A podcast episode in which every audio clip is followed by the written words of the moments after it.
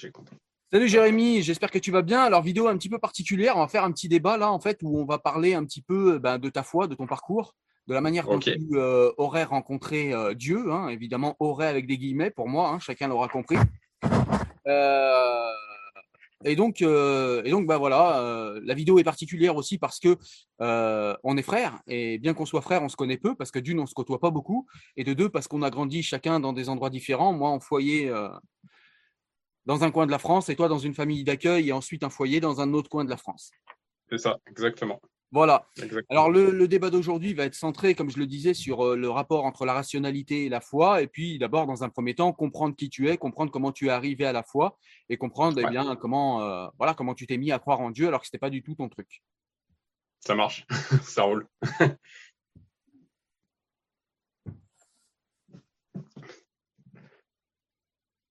Donc oui, je te disais, eh bien, je te, laisse en fait nous expliquer comment tu es arrivé à ta foi, comment euh, voilà, comment tu es arrivé à croire en Dieu alors que tu croyais pas en Dieu. Et, euh, puis après, dans un second temps, bah, j'aurai d'autres questions évidemment. Pas de souci.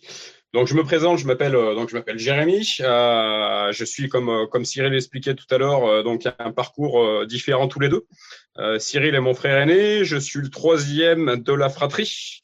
donc voilà, on a, on a été placé un petit peu dans des familles un petit peu différentes. lui, bah, vous le connaissez plus que moi. lui est plus resté du côté Rouen et du côté, moi j'étais placé dans un petit village des Monts du Lyonnais en fait, une famille d'accueil.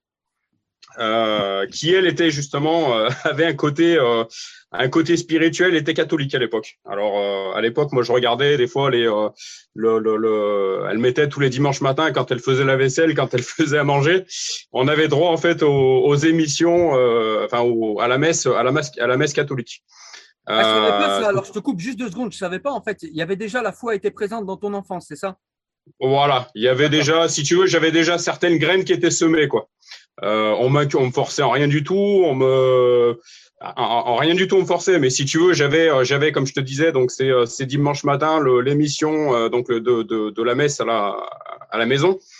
Il y avait certains mariages, il y avait certains certains certaines certaines euh, certaines situations qui se passaient euh, qui se passaient à l'église, que ce soit euh, que ce soit les nouvelles communions, que ce soit parce qu'en fait, si tu veux du côté du côté Messimi en fait, donc dans le, le, le, le village que j'ai grandi, était c'était les personnes que je fréquentais qui avaient relativement la foi en fait et qui bah, qui ne voilà qui n'étaient pas qui n'en parlaient pas non plus. Tu étais baigné dans une, tu étais baigné dans une culture chrétienne quoi.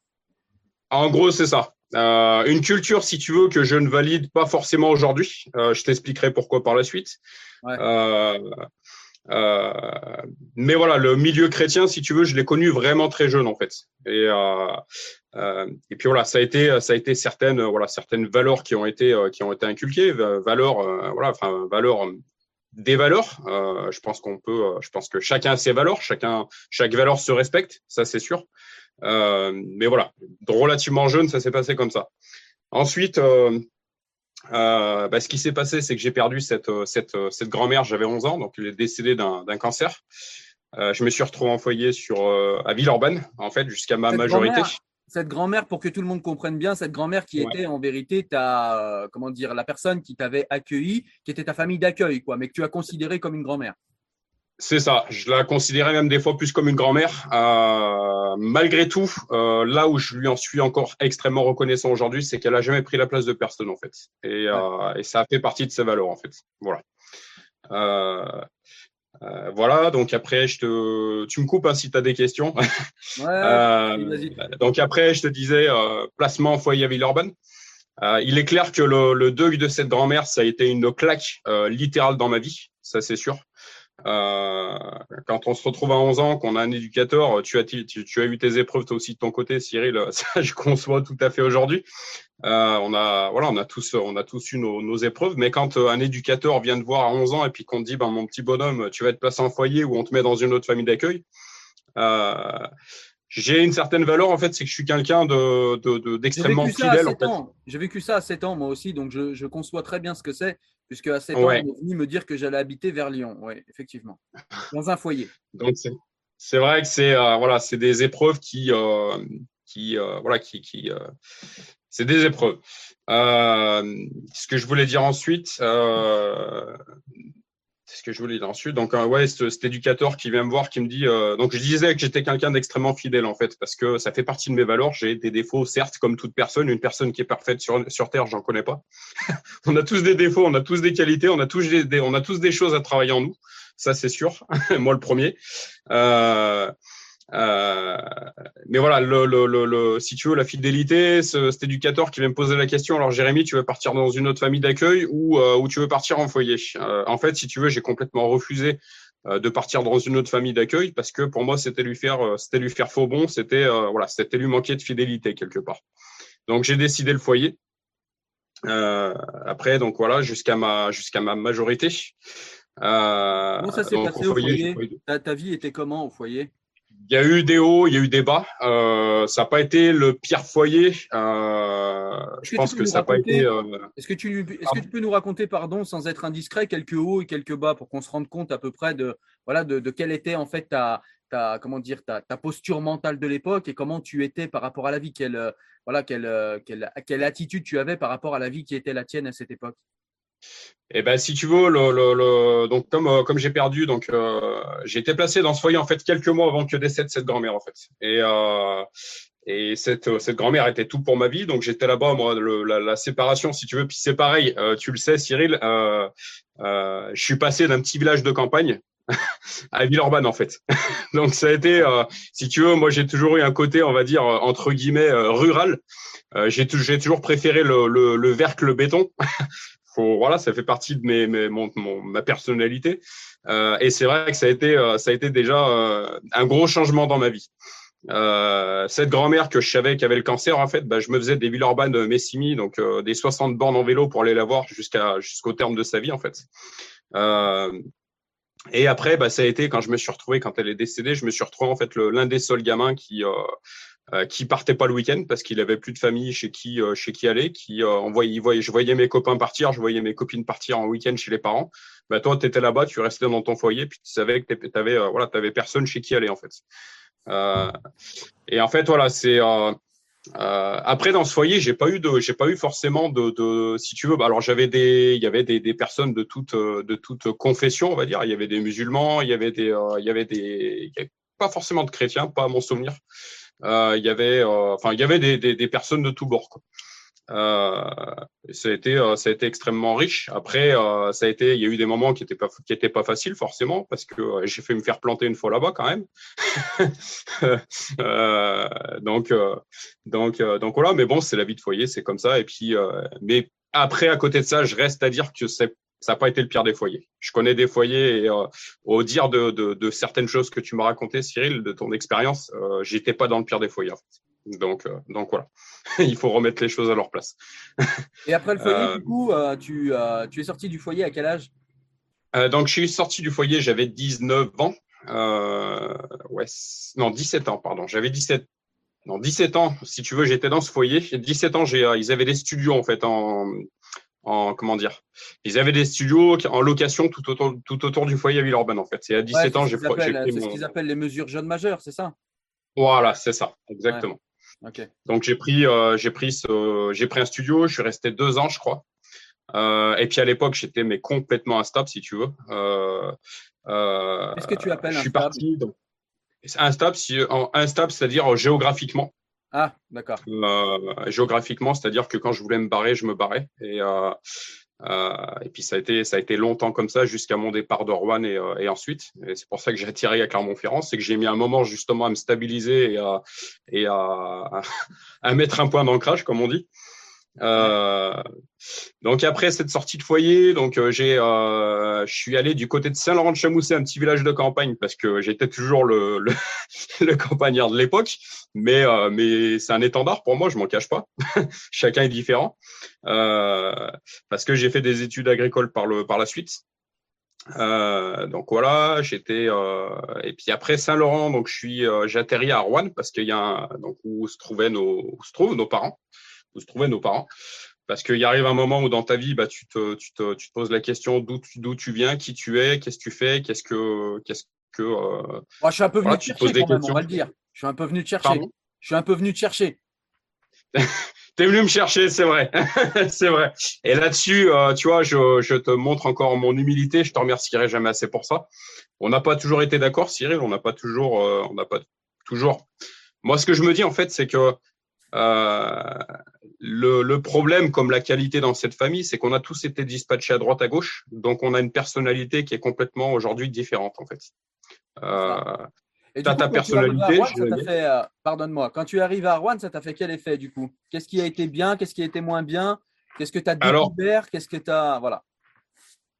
Alors psychologiquement, euh, je te dis, c'était une époque où encore j'étais complètement. Euh, moi, je te dis, tout, tout, tout ce passé m'a, m'a, m'a quand même bien, bien secoué, quoi. bien ravagé, quoi. Et je suis arrivé à Rouen, je croisais les parents en ville, donc qui me calculaient même pas forcément en fait. Euh, ça me, voilà, ça me, ça me, ça ouais, ça me, ça me, faisait, ça me faisait mal en fait. Et si tu veux, il y a eu un moment où je les sentais en fait beaucoup trop près de moi. Euh, ce qui fait que voilà, ce qui fait que bah, au bout d'un moment, ça a été trop pour moi et puis euh, et puis j'ai décidé de voilà, j'ai décidé de partir. Euh, à côté de ça, je réinsiste, je réinsiste puisque tu veux l'entendre malgré tout. Je te ah, remercie. Je veux rien entendre du tout, moi. Je te dis juste, je veux juste savoir quel était. En fait, moi, l'angle, l'angle pour que ceux qui nous écoutent et qui nous regardent comprennent, ce que je veux comprendre, c'est comment, en fait, à partir de quelle posture mentale tu as adopté la foi et pourquoi. Voilà, moi, c'est ça, en fait, qui m'intéresse. Ok. Eh ben, euh, en fait, euh, donc pour continuer mon, cheminement, donc euh, j'ai, je te dis, j'ai eu un moment, j'ai mis un moment à me stabiliser, à me construire, à me construire une vie. j'ai eu quelques épreuves par la suite, une première séparation. Euh, parce qu'à l'époque j'étais voilà j'étais pas encore euh, voilà j'étais pas encore euh, j'ai j'ai fait euh, je suis quelqu'un qui a fait connerie sur connerie je l'assume euh, j'ai pas toujours été voilà j'ai pas toujours été parfait malgré que je sois pas non plus je suis pas le pire non plus je suis pas là pour dire ça j'ai des qualités aussi Et puis donc euh, j'ai atterri euh, à l'époque, bah, quand j'étais à Rouen, en fait j'ai fait un bac commerce, j'ai poursuivi sur un bac commerce en fait. Euh, bah, tu le savais à l'époque, mmh. j'étais en alternance donc chez un chez un primor euh, Walder One. et dans ce dans, dans dans le dans le lycée où j'étais, j'avais un super copain qui s'appelait qui s'appelait Timothée en fait. Je lui disais, je lui parlais de mes projets de partir en fait. Euh, et lui, en fait, m'a dit, bah pourquoi, pourquoi pas tirer, à, pourquoi, pourquoi tirer pas à Clermont-Ferrand? Parce que c'est super, euh, voilà, c'est jeune, c'est étudiant, c'est, euh, euh c'est, ça bouge, ça. donc je lui ai dit, bah, je lui dit, bah pourquoi pas. et puis, et puis je suis parti, je suis parti à Clermont. Je suis arrivé à Clermont, j'ai pris une chambre en jeune foyer de jeunes travailleurs mmh. que j'ai gardé pendant pendant quelques temps. Euh, mais encore à l'époque, euh, ça allait pas du tout. Euh, ça allait pas du tout. J'étais complètement déconstruit encore. Il y avait des choses qui, qui, qui n'allaient. je suis passé par la dépression. je suis passé par des tentatives de suicide. je suis passé par des choses relativement difficiles. J'ai été, interné pendant 15 jours pour dépression. Euh, psychiatrique, tu entends? Ouais, c'est ça. C'est ça. Pour dépression, pour dépression sévère en fait. Ouais. D'accord. Et euh, sévère, je ne sais pas si après, ça. Après, c'était après ta séparation, ça? Non, non, c'était euh, c'était avant. Avant, d'accord. C'était avant. Euh, et puis, donc, après, j'ai rencontré la, la, la, mère de ma fille aînée. Si ça ne si ça t'ennuie pas, Jérémy, avant, de, avant de te demander ça, euh, d'avancer plus dans ton histoire, j'aimerais savoir pourquoi tu, à ton avis, puisque maintenant j'imagine que tu y as pensé, pourquoi à cette époque tu étais en dépression? Qu'est-ce qui, te, qu'est-ce qui te manquait? Quel vide, en fait, n'était pas comblé euh, ben, je te dis déjà le départ de cette grand-mère, j'avais jamais fait la paix en fait. Euh, une chose que tu vois, alors je vais je vais te dire l'une des premières choses que m'a appris le, le, la foi, c'est le pardon en fait. Le pardon, euh, comme j'explique, euh, c'est pas c'est pas oublier les choses en fait. C'est pas tu peux pas oublier euh, tu peux pas oublier, c'est pas possible. Il y a des choses dans la vie que tu ne peux pas oublier en fait. Mais pardonner, c'est te décharger si tu veux euh, du poids que tu as sur les épaules en fait. C'est. Euh, euh, Est-ce que ça marche? Est-ce que tu as essayé est-ce que tu as essayé ça? Parce qu'au-delà des. on en débattra après. J'aimerais vraiment qu'on reste concentré sur ton parcours d'abord. Hein, si tu veux, on en parlera après. Mais, mais, euh, mais moi, j'interroge quand même la, la, pertinence de cela, la pertinence de, de ce pardon tout azimut qui, qui ferait du bien et qui, et qui rendrait meilleur tout le monde. on en parlera après si tu veux, on en débattra, il n'y a pas de souci. Mais j'aimerais ouais, que tu nous dises, donc du coup, voilà, tu étais en dépression, puis du coup, tu rencontres la, première, tu en étais là, tu rencontres la première femme de ta vie, en gros, qui t'a donné une fille. C'est ça hein, que tu nous disais? Oui, c'est ça. C'est ça, c'est ça. Donc, donc après, il y a eu une rapide séparation. Ouais. je, suis resté, je suis resté trois ans avec elle. D'accord. Euh, donc, je me suis retrouvé ensuite en appart à, à, remeubler un appart parce que je voulais, je voulais à tout prix euh, obtenir la garde alternée de ma petite. Euh, parce que quand on est un ex-gamin de foyer, un ex-gamin de la DAS, son gamin, c'est toute sa vie. donc, je me suis débrouillé pour meubler cet appart et puis avoir une, une chambre pour pouvoir recevoir ma fille. Et en fait, si tu veux, bah, j'ai placardé à l'époque. J'étais, j'étais, voilà, j'avais, j'avais des, je, recherchais des fringues pour ma fille en fait. Et j'étais euh, dans, tout, dans toute la ville de, dans toute la ville dans laquelle j'habitais, Gerza, qui est à côté, qui est à quelques kilomètres euh, au nord de Clermont-Ferrand. Euh, j'ai placardé des annonces en fait dans, dans, dans les commerces en fait, cherche vêtements pour fille de, elle avait deux ans à l'époque. Et c'est comme ça que j'ai rencontré ma femme actuelle, donc Christelle, avec laquelle je suis, je suis actuellement. Ça fait 10, plus de 10 ans qu'on se connaît, 12 ans. Ça fait 6 ans qu'on est mariés. Ouais. Euh, et puis, euh, et puis, puis voilà, c'était la femme qu'il me fallait. Et la foi dans cette histoire, elle arrive à quel moment? Donc la foi, pour revenir à la foi, oui, parce que je me suis peut-être un peu écarté sur le sujet. Euh, alors la foi, c'est venu complètement par hasard. Pour t'expliquer, un jour, il y a, alors ça fait ça fait cinq ans que je suis chrétien, que j'ai, ouais, ça fait cinq ans que je suis chrétien. il y a six ans en fait. Chrétien. Je me considère comme chrétien, ouais. Alors pas du tout. Euh, il y a différentes, il y a différentes branches dans le dans le catholique. Tout à fait, on y reviendra. Ça marche. Euh, donc il y a six ans, un, un fort besoin, un, un, je te parle de ressenti. Hein. Je te parle vraiment de ressenti. Un fort besoin de renouer avec le spirituel, en fait. Vraiment une sensation de, de, Pardon? Comment tu l'analyses ce besoin de, de, spiritualité? Comme je te disais, un ressenti, une quête, euh, un vide euh, Est-ce que c'était pas euh, un, vide affectif à l'époque? Non, je pense pas. D'accord. Non, je pense pas. Je pense pas parce que euh, après, je suis quelqu'un.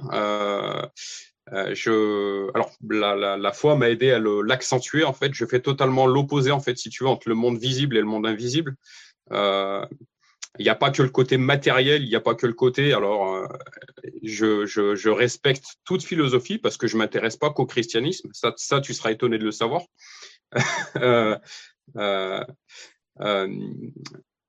euh, euh, euh, en fait, le, le, la plupart des gens pensent qu'il n'y a que l'aspect matériel, l'aspect euh, de ce qu'on peut toucher, de ce qui est visible, qui existe. En fait, non, c'est pas, c'est pas le cas. Alors peut-être. pour moi, c'est pas le cas.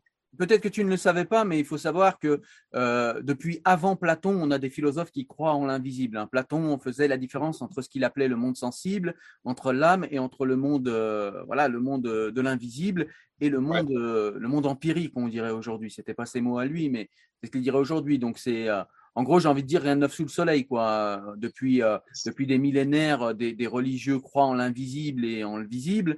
Euh, et depuis des millénaires, des philosophes aussi croient en ce qui est visible et ce qui ne l'est pas. C'est le cas d'énormément de, philosophes, si ce n'est la majorité, à part quelques euh, empiristes. Euh, je crois que la majorité des philosophes croient en l'invisible.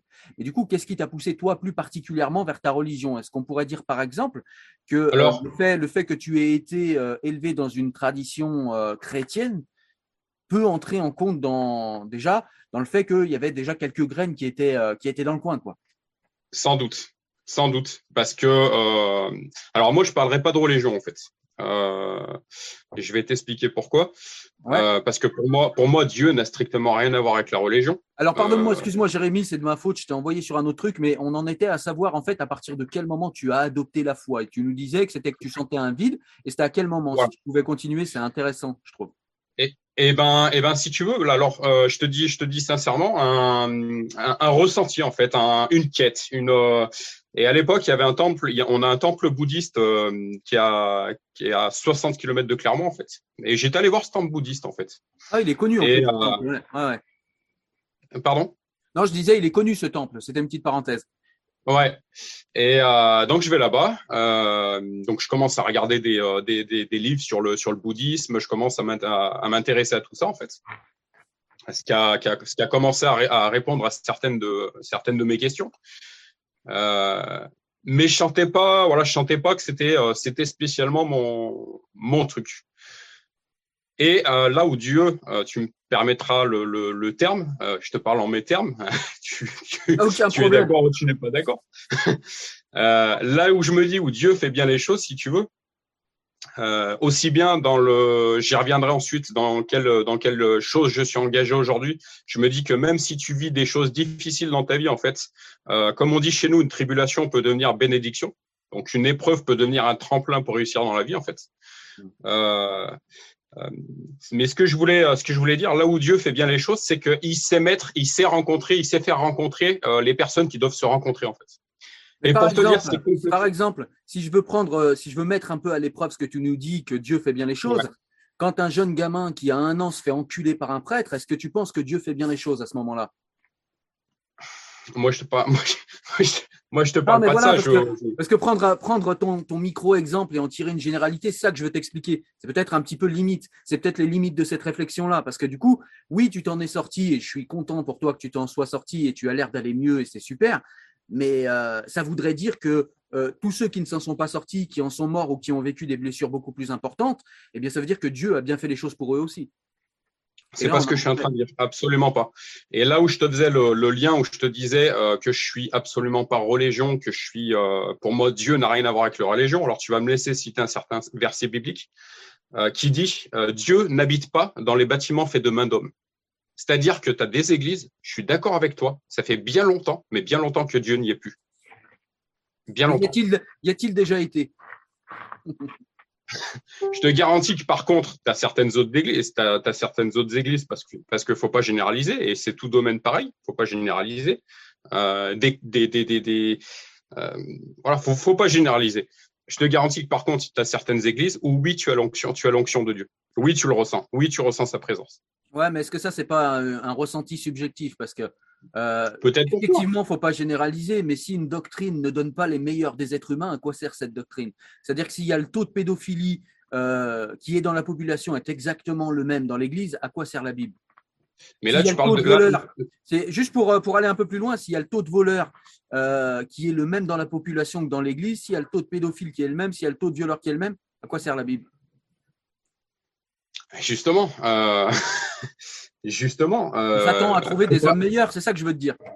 Bien sûr, mais faut pas, faut, faut jamais généraliser. Faut jamais, euh, voilà, on peut, mais on parle, on, enfin, on, peut parler de tout domaine, euh, euh, tout, voilà, tout domaine, dans tout domaine, dans tout milieu, dans tout, tu auras des bonnes personnes et tu auras des très bonnes personnes. Tu auras des mauvaises personnes, pardon, mais tu auras de très mauvaises personnes. Tu comprends que dans un milieu qui se réclame de la doctrine directement directement descendu de Dieu, on s'attend à trouver quand même à minima euh, plus de meilleures personnes, mais on s'attend même surtout à trouver, puisque euh, Dieu, selon euh, votre préhension de Dieu, est capable de tout et Dieu sait tout, fait tout. Et en plus, Dieu fait des bonnes choses, tu nous l'as dit, il fait rencontrer les bonnes choses, Dieu fait bien les choses. S'il fait bien les choses, pourquoi Dieu ne rend pas les, les, les, gens qui se, qui se réclament de la Bible des gens absolument meilleurs que les autres? Et si c'était le cas, on le saurait. Et, et Alors, c'est parce qu'on voit. Alors, le, mal sur terre n'est pas le fait de Dieu. C'est pas du tout le fait de Dieu, c'est le fait du diable. Tu as les ténèbres et tu as, la lumière. D'accord. Bon, ça, c'est ta préhension, mais OK. Donc, c'est là que va commencer le débat, en fait. avant, avant le débat, par contre, tu nous as pas dit comment tu avais embrassé cette fois, en fait. C'était un vide, c'était un manque. Et bah, en fait, euh, parce que regarde. En fait, laisse-moi le temps de te l'expliquer, je te l'expliquerai. Attends, juste, je, vais, euh, je vais préciser ma question et après, je te laisserai le temps de répondre. Juste pour préciser ma question, en fait, pour, euh, parce que moi, je me cache pas, tu vois, je t'explique où, où j'envoie. Moi non plus. Où je t'envoie. Ce que je veux te dire, c'est que les gens qui ont embrassé la religion, suite à des dépressions, suite à des vides affectifs, il y en a pléthore. Les plus connus, il y a Diams récemment qui avait embrassé l'islam parce qu'elle n'a pas, pareil, il y a eu des problèmes, elle n'a pas connu son père, etc. Enfin, c'est un exemple de mon, de mon, euh, de ma micro-société, mais je veux dire, il y a énormément de gens, on le sait, qui rencontrent bizarrement la foi quand ils ont ou une grosse maladie, genre un cancer ou des choses comme ça, ou un besoin euh, de combler une carence affective ou de combler une dépression, de combler une anxiété, etc.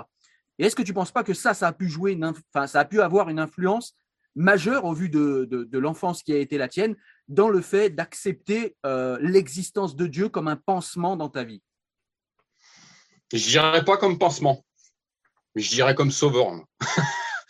c'est clair. Ouais, mais tu reconnais que c'est lié. Tu reconnais que c'est lié. Certainement.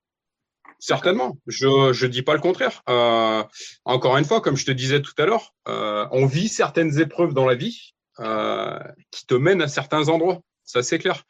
je suis en fait aujourd'hui, aujourd'hui, moi, j'ai deux mots en fait qui, je dois te le dire, je m'engage dans certaines choses aujourd'hui.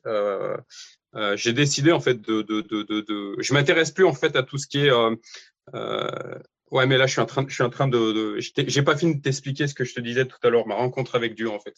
Ouais. Euh, euh, en fait, si tu veux, c'est complètement par hasard. Donc, pour te dire, je, je travaillais, donc j'étais intérimaire à l'époque. Euh, je suis allé travailler dans une fromagerie, en fait, parce qu'il y a beaucoup de fromage en Auvergne. donc, je suis allé travailler dans une fromagerie. Euh, et j'ai rencontré un gars là-bas qui s'appelle Laurent, euh, une super personne.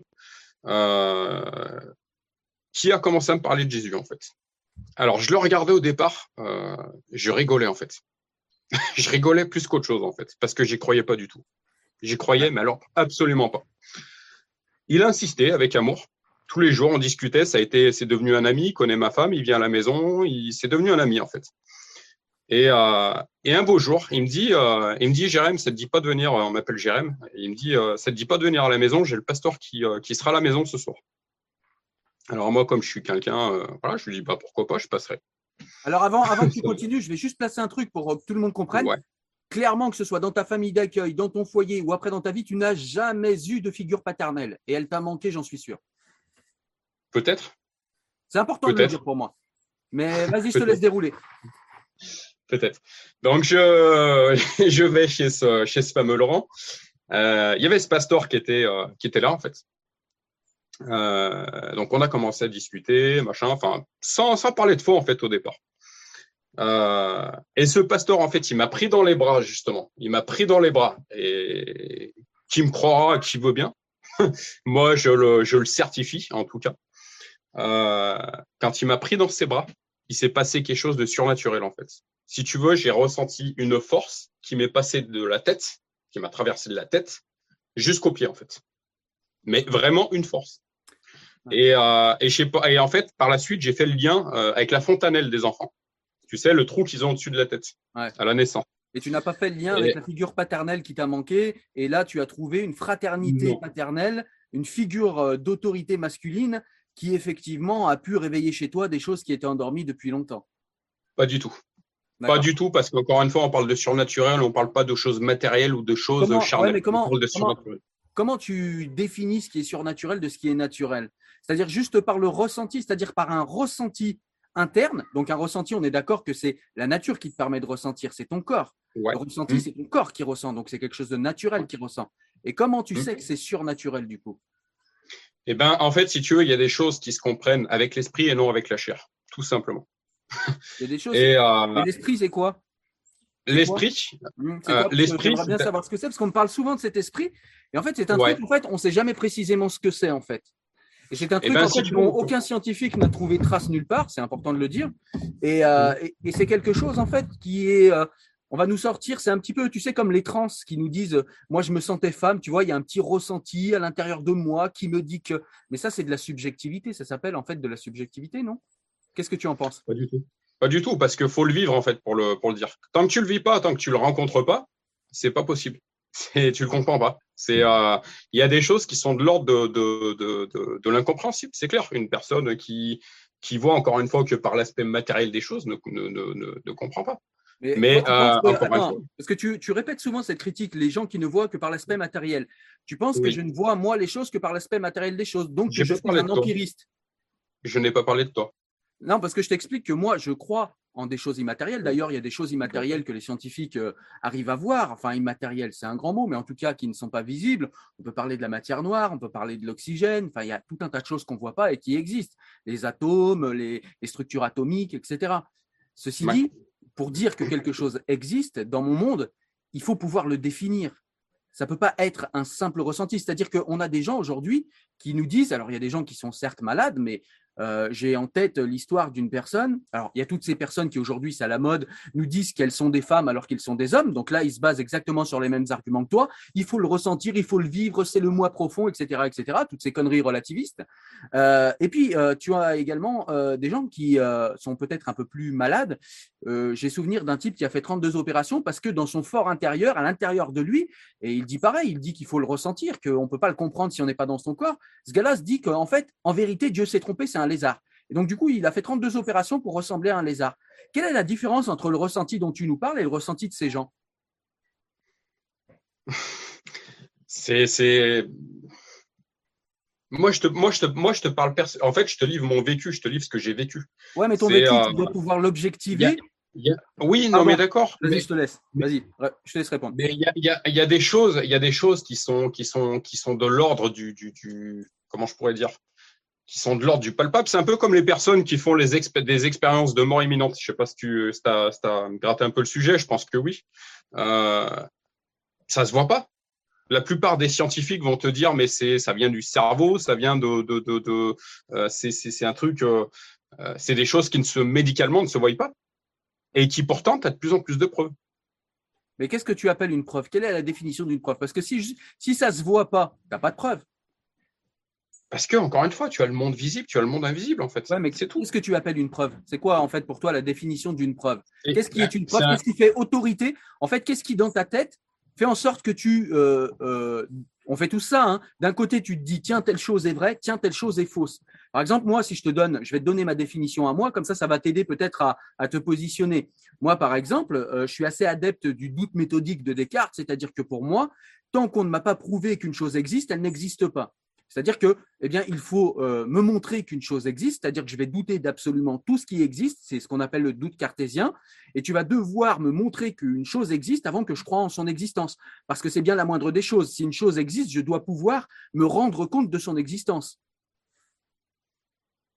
Peut-être, mais un jour tu peux, euh, un jour tu peux tout à fait me dire l'opposé. Il faut le vivre en fait. C'est des choses qui se vivent qui ne s'explique pas forcément. Tu mais nous as pas répondu. Du coup, comment tu, comment dans ta tête tu classes ce qui est, euh, ce qui est une preuve de ce qui ne l'est pas?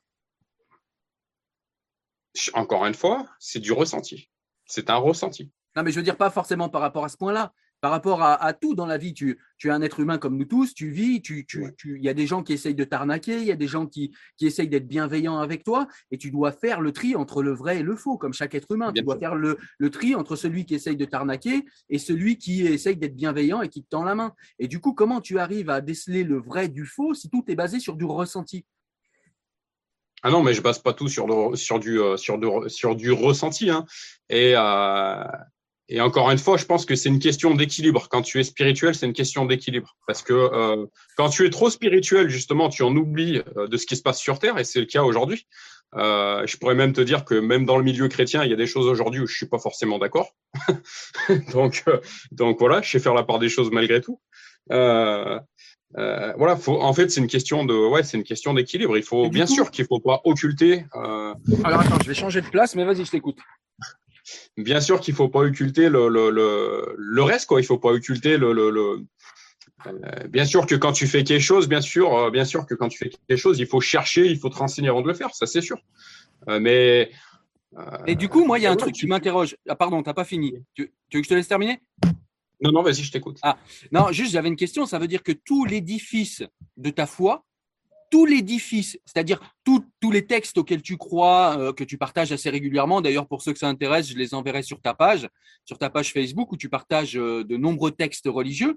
Mais ça veut dire que tout l'édifice de ta foi repose sur une impression subjective quand tu as serré dans tes bras quelqu'un. Non, pas du tout. Ah, alors est-ce que tu peux nous expliquer sur quoi ça repose du coup? Non, non, pas du tout. Bah, c'est qu'il n'y a pas que ça. En fait, si tu veux, ce jour-là, c'était une révélation. D'accord. Euh, donc voilà, pour t'expliquer, pour finir ce que j'étais en train d'expliquer, donc cette force, euh, cette force qui me, qui me rentre, mais qui m'a, ça m'a retourné, sincèrement, sincèrement. Euh, je suis rentré chez moi, j'ai réfléchi tout le long du voyage. Euh, je me suis dit, mais qu'est-ce qui s'est passé, quoi? Et euh, et donc par la suite, donc j'ai, euh, je me, j'ai, euh, je suis rentré dans, dans, dans cette église, j'ai, j'ai commencé à suivre, suivre des cours, etc. je me suis fait, j'ai reçu le baptême, donc vraiment le baptême originel. Euh, en fait, moi, si tu veux, je suis euh, donc ma grand-mère. Je te disais, ma grand-mère était euh, était plus dans la branche catholicisme, qui elle justement serait serait là, on pourrait parler de religion justement pour le coup. moi, je serais plus, je serais plus évangéliste en fait. Les évangélistes, en fait, on prône que justement Dieu n'a rien à voir avec la religion que c'est complètement, on est beaucoup plus libertaire. En fait, si tu veux, ce serait plus le, christianisme de Alors, alors je, suis je suis désolé, mais moi, tu sais, en bon cartésien, j'interroge à peu près tout. Euh, qu'est-ce que tu appelles, qu'est-ce que tu appelles une religion? Alors, religion, je mettrais tout ce qui, tout ce qui est religion dedans, je mettrais tout ce qui est en rapport avec l'homme, toutes les choses qui ont été créées par l'homme. Mais les évangiles mêmes ont été créés par l'homme. Pardon? Les évangiles mêmes ont été créés par l'homme. C'est pas, c'est pas la petite monote de Dieu avec un stylo à plume qui a écrit les évangiles. C'est bien un homme, des hommes, en l'occurrence, plusieurs hommes, plusieurs apôtres. Mais j'ai bien compris, ça, ça t'as pas besoin de me l'expliquer. Je sais très bien qu'il faut une main et un stylo pour écrire, ça c'est sûr. Non, mais ce que je veux dire par là, alors pardon si tu as mal compris, ce que je veux dire par là, c'est que tu nous dis que tu classes dans les religions tout ce qui a été fait par des hommes. Mais en l'occurrence, le texte, euh, le texte même, le texte qui, qui s'appelle saint chez vous, le texte sur lequel repose toute ta vie, a été écrit par des hommes. Comment tu te débats avec ça? C'est des hommes qui ont été inspirés. C'est des hommes qui ont été inspirés, tout autant que comme toi, tout, autant que, euh, tout, autant que d'autres. C'est des gens qui ont été inspirés. Mais comment tu peux être sûr de ça? Parce que tu le vis. Et aujourd'hui, si tu regardes, aujourd'hui, si tu regardes ce qui est, euh, si, tu, pardon, vas-y.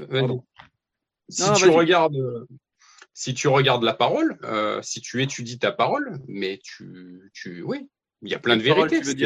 Étudier quelle hein? parole? Tu veux dire, j'ai pas compris. Quelle parole? Ouais, tu, parlais, euh, tu disais si tu étudies la parole, mais tu parlais de quelle parole? J'ai pas compris. Eh ben, si tu étudies en fait la, Bible, si tu étudies la parole, tu te rends compte que finalement, comme tu disais tout à l'heure, je vais te le dire, tu disais rien de nouveau sous le soleil, alors tu sauras que c'est un verset biblique déjà. Euh, tu pourras aller chercher. Hein. Euh, donc oui, rien de nouveau sous le soleil. Ce qui était hier, c'est ce qui sera demain. Ce qui sera demain, c'est ce qui sera après-demain. Ça, c'est sûr. ça, c'est déjà une vérité. mais si tu étudies sérieusement les textes, mais encore une fois, je suis ouvert à tout texte, mais tu te rends compte que c'est plein de vérités en fait. Et que c'est de choses, c'est des choses. Ça veut dire des choses qu'on vit. Vas-y, vas-y, pardon. C'est des, des choses qu'on vit aujourd'hui. C'est clair. Mais euh, il y, a des philosophes qui ont également, ou même pas forcément des philosophes, des, simplement des, écrivains qui ont écrit des choses qu'on vit aujourd'hui. Je pense par exemple à George Orwell, je pense par exemple, je sais pas, à Voltaire, je pense par exemple à Spinoza, je pense par exemple à, à John Locke, je pense tous ces gens ne se réclament pas d'une autorité divine, ils se réclament tout simplement de l'intellect. Ce sont des gens qui sont intelligents, qui ont analysé leur société. comment tu peux rattacher des gens directement à une autorité divine de manière indirecte? Ça, nécessite une confiance aveugle, pardonne-moi, parce que tu n'étais pas là à l'époque de la rédaction des textes. Tu ne sais pas en fait pourquoi ils ont rédigé ces textes qui aujourd'hui sont les bases des règlements de ta vie. Non, mais encore une fois, c'est des, c'est, euh, ces textes, tu les vis, quoi. C'est, euh, c'est, euh, voilà. Par exemple. Mais encore une fois, encore une fois, encore une fois, je, encore une fois, je suis totalement ouvert par rapport à ce que tu peux, par rapport à ce que tu peux dire, par rapport à ce que tu peux croire. je suis pas non plus, je suis pas non plus. non, mais ce qui m'intéresse, ce qui m'intéresse, c'est surtout de comprendre comment on peut faire reposer sa foi, en fait, sur des textes qui ont été écrits par des hommes dont on ne sait absolument rien, si ce n'est. Non mais... Attends, attends, juste je termine. Ce qu'on sait de ces hommes, c'est que ça a été des hommes comme nous, qui sont nés d'une mère, d'un père, qui allaient aux toilettes, qui faisaient caca et qui sont morts exactement comme nous. Donc en gros, c'était des hommes, euh, tout ce qui est plus banal. Euh, ces hommes n'ont pas euh, ouvert la mer en deux, n'ont pas. D'ailleurs, ce serait, ce serait irrationnel. c'est un autre sujet. Mais bref, la Bible, c'est beaucoup de métaphores. Attends, je vais juste terminer. Ce sont des hommes, ce sont des hommes tout ce qui est plus normaux. Ces hommes-là ont écrit un texte et ce texte, toi, tu le dis inspiré de Dieu. Mais sur quoi ça se repose ça? Sur une foi aveugle ou est-ce qu'il y a des preuves? Encore une fois, tu me dis le vivre. Mais le vivre, tu peux vivre effectivement ta foi, mais tu peux pas vivre le fait que des gens aient écrit un texte et de savoir si ce texte est l'émanation directe de Dieu ou pas. Sinon, dans ce cas-là, ça veut dire chaque personne qui ressent un petit frisson comme toi et qui se dit tiens, Dieu m'a parlé, il peut écrire n'importe quoi et, dire qu'il se réclame de Dieu. C'est un peu étrange. Non Vas-y. C'est pas c'est pas qu'une histoire frisson, c'est une chose qui se vit mais tous les jours, tous les jours. C'est-à-dire. Je te garantis. Hein par exemple. Pardon. C'est-à-dire par exemple. des exemples, des exemples. Moi aujourd'hui, tu vois, j'ai j'ai une donc j'étudie minimum, allez, deux heures la parole tous les jours. j'ai une vie de prière. Mmh. Euh, j'ai vraiment une vie de prière, mais totalement, euh, je suis pas, voilà, je, je, je, me mets de la musique de louange si, euh, si, si tu connais, si un jour tu vas aller voir, c'est vraiment de la musique, mais qui est vraiment inspirante. C'est une genre de méditation, quoi. Mmh. Et, euh, et, euh, et je, te, je vois vraiment la main de Dieu agir chez moi. Quoi depuis que j'ai cette vie de prière, depuis que c'est une puissance. La prière est une arme efficace, la parole le dit. C'est euh, c'est-à-dire que la bah, parole le dit, ça c'est moi moi moi pour euh, pour pour voir, j'ai pas besoin que, que, que des gens qui ont vécu il y a il y a dix siècles me disent que tu vois ce que je veux dire, c'est compliqué. C'est-à-dire que tu nous dis je la vois, elle agit, etc. Mais tout ça est subjectif, rien n'est palpable. Donc c'est c'est un peu bizarre. Tu tu vas nous dire oui, mais tout n'est pas matière, etc. Oui, mais Dieu a voulu qu'on soit euh, matière, Dieu a voulu qu'on soit dans une vie de matière qui est soutenue par des choses immatérielles, j'en suis d'accord avec toi, parce que je suis quelqu'un qui ne rejette pas la spiritualité, mais la spiritualité ne doit pas être quelque chose d'imbécile où tu suis des choses qui ne sont pas prouvées. Parce que dans ce cas-là, Qu'est-ce qui fait en fait que ton Dieu est meilleur que celui des musulmans, est meilleur que celui des bouddhistes, est meilleur que celui euh, des euh, comment dire des, des masdéens, etc. Parce que tous racontent la même chose. Tous racontent qu'un jour ils se sont endormis, ils ont rêvé de Dieu. Ils racontent le rêve. Euh, alors qu'on sait que les songes, les rêves, il n'y a rien de plus imprécis aujourd'hui. Hein. Moi, ça m'arrive de, rêver, de rêver de Dieu aussi. Hein. Ça m'arrive de rêver mais c'est un rêve, on l'explique un rêve psychologiquement, ça ne, veut pas, ça ne fait pas la foi, ça ne fait pas la relation avec Dieu je veux dire, les gens, les gens qui étaient à cette époque, tu ne sais, en fait, tu ne sais rien de leurs intentions. Et tu bases ta ah vie sur, sur, ça. Et c'est ça qui me, fait, euh, qui, qui, me fait un peu tiquer parce que je me dis, du coup, en fait, euh, tout ce que tu nous dis repose sur une foi que j'ai envie de qualifier d'aveugle parce que tu n'as absolument aucune preuve. Aucune. Ou alors, il faudrait nous la présenter. La foi, la foi rend la vue, justement. Ouais, mais ça c'est ça c'est ce qu'on appelle euh, chez George Orwell, c'est ce qu'on appelle la double pensée, c'est-à-dire te dire quelque chose qui est complètement idiot et te le donner comme un mantra pour que tu finisses par y croire. Sauf que si on interroge ça, la foi rend la vue, ok? Sauf que la foi, concrètement, la foi, le mot la foi, qu'est-ce que c'est? Ça veut dire quoi la foi? Ça veut dire croire en quelque chose dont tu n'as aucune possibilité de vérification. Donc en fait, ça te rend aveugle surtout. La, la, la foi, tu sais ce que c'est? Alors je vais te donner une autre définition de la foi, c'est rendre l'invisible visible. Et qu'est-ce qui est euh, devenu Encore une fois. Vas-y, pardon. laisse-moi finir, s'il te plaît. Vas-y, vas-y. Euh, il y a des choses qui sont de l'ordre de l'invisible. Il y a des choses qui sont de l'ordre du visible. Il y a un truc, il y a une chose que je voulais te, je, voulais te, je voulais te dire que j'avais noté sur. Euh, tu prends n'importe quelle personne, n'importe quel inventeur sur sur Terre qui a révolutionné un, un secteur de, de, de, du monde, de la société, un, service, un produit, je ne sais quoi. Il l'a pensé d'abord. Hmm c'est de l'ordre de l'invisible. Ah non, ah non, et non, justement, parce que c'est de l'ordre de la créativité, ça n'a absolument rien à voir. C'est de l'ordre de la créativité, une créativité qui est ancrée dans des lois physiques, lois physiques qui sont définies et qui ne sont pas modifiables. Euh, je veux dire, tu peux pas mettre sur le même plan, euh, je ne sais pas, par exemple, Galilée, quand il a défini l'héliocentrisme selon des lois physiques qui sont bien qu'invisibles, qui sont réelles, puisqu'il y a eu modélisation et reproduction de ces modèles pour les vérifier et pour vérifier qu'ils soient vrais. C'est-à-dire qu'en gros, des calculs mathématiques permettent, ont permis à l'époque de Galilée de dire que la Terre était ronde et de dire que la Terre tournait autour du Soleil quand l'Église pensait le contraire. Mais ça, c'est des lois, en fait, c'est des lois immuables, c'est des lois qui existent, qui, bien qu'invisibles, comme la gravité. La gravité est invisible, mais elle est mathématiquement compréhensible et reproductible. Et c'est le problème qu'on a avec la foi, c'est qu'il n'y a absolument rien de reproductible, il n'y a absolument rien de mathématique, il n'y a absolument rien d'autre que de la subjectivité. Et tu peux pas mettre sur, et tu peux pas, attends, je vais terminer, tu peux pas mettre sur le même plan quelqu'un qui va euh, imaginer quelque chose selon les lois physiques euh, du monde dans lequel il habite et des gens qui vont aller dans une créativité sans borne, complètement détachée justement de la rationalité et qui vont euh, te dire que un type a marché sur l'eau, que un type a ouvert la mer en deux, que un type est resté 30 ans euh, dans un bateau alors qu'il y avait un déluge, que Dieu lui a envoyé un petit SMS avant. Non, c'est pas la même chose. On n'est pas du tout sur le même plan. D'un côté, on est sur de la de l'imagination qui est complètement détachée de toute rationalité et, de tout euh, et, de toutes ouais, de toutes les lois de la rationalité en vérité. Et de l'autre côté on a des gens qui sont euh, ancrés dans la rationalité et qui imaginent à partir des lois du monde. Lois du monde lois de la planète lois physiques qui je le rappelle sont elles on en est sûr l'émanation directe d'un dieu s'il existe. Puisque la seule émanation comme le disait Rousseau ou même Spinoza la seule émanation le seul ministre de Dieu dont on est sûr qu'il vienne de sa main c'est la nature parce qu'en vérité, les textes, ils viennent d'hommes. Oui. oui. je ne suis pas d'accord pour, pour, pour mettre voilà, on peut croire en l'invisible, on peut même avoir une spiritualité, mais moi j'ai du mal à croire comment, j'ai du mal à comprendre comment on peut croire en des textes dont on ne sait absolument rien, si ce n'est par une foi aveugle. Euh, par exemple, euh, quand Jésus dit, moi je ne viens pas pour euh, descendre, pour, pour, pour apporter la paix dans les familles, mais je viens pour apporter l'épée, je ne vois pas où est la sagesse, je ne vois pas où est en fait la, la comment dire, la, ben je ne vois pas où, ça se matérialise dans ma vie aujourd'hui. Quand par exemple dans l'Ancien Testament, euh, Dieu aurait dit à, Moïse euh, qu'il fallait exterminer le peuple de Canaan et tuer toute âme qui vive, que ce soit femme, homme, enfant ou oiseau, je ne vois pas où est la sagesse ici. Donc c'est bien beau de prendre un petit peu comme les musulmans les petits versets qui vont bien, où il y a deux, trois choses un petit peu tartinées de, euh, oui, le monde est beau, on est cool, tout le monde est gentil. Ouais, mais ça, c'est, c'est quand en fait on prend, c'est ce que je reproche souvent aux religieux, c'est de prendre des bouts de phrases. Moi qui suis un fin lecteur et qui lis beaucoup, et toi aussi, je crois que tu lis un peu aussi, euh, on sait très bien que quand on tire trois phrases d'un livre, on peut lui faire dire ce qu'on veut, tout et son contraire. C'est pour ça qu'un livre ne doit pas, en tout cas une citation, ne doit pas être sortie de son corpus textuel. C'est-à-dire que pour comprendre un livre, il faut lire dans son entièreté. Et quand on lit euh, le Nouveau Testament, il est empreint d'amour, c'est vrai, à certains endroits, mais il est empreint aussi de violence à certains endroits.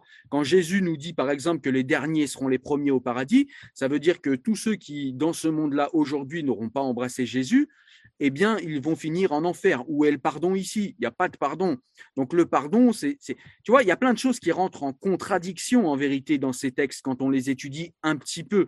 Et pour moi, vraiment, je les ai étudiés un petit peu, puisque moi, venant de l'islam, je me suis plus attaché, en fait, à euh, étudier les textes islamiques. Mais ils ont exactement les mêmes paradoxes et les mêmes contradictions.